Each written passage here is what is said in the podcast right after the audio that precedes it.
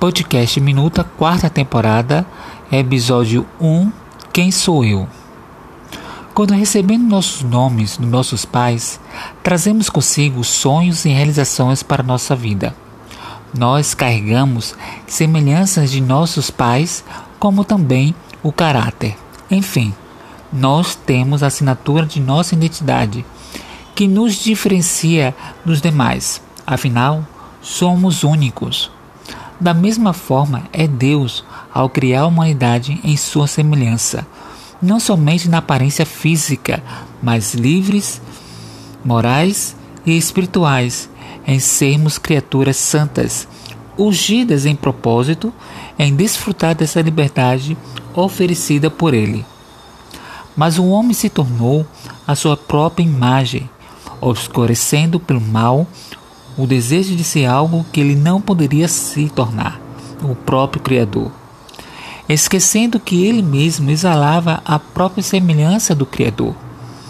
Como consequência do pecado, a humanidade não mais exalava a própria identidade de Deus e se tornava uma sombra, e não mais resplandecia a luz que manava de Deus. O homem havia se tornado conhecedor do bem e do mal, sobre maneira que seu senso moral e espiritual foi corrompido e se tornou autodestrutivo. Mas em meio a todo caos, o próprio Deus entra em ação para que esta consequência não seja eterna.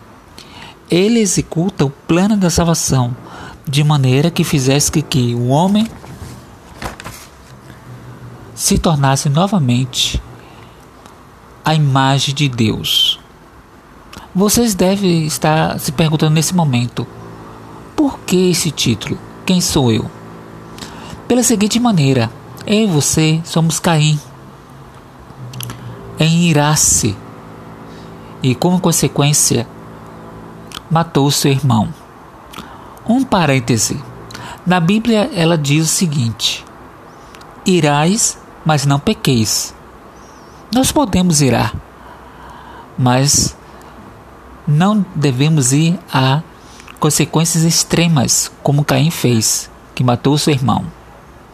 Somos Abel, que mesmo antes de ser assassinado pelo seu próprio irmão, aceitou e reconheceu o seu Salvador.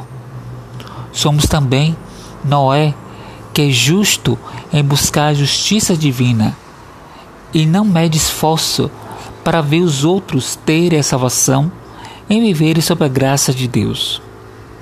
Nós somos Abraão, que atendeu o chamado de Deus pela fé, saiu da sua família, do seu conforto e se tornou pai de uma grande nação, que até hoje colhe frutos e são abençoados.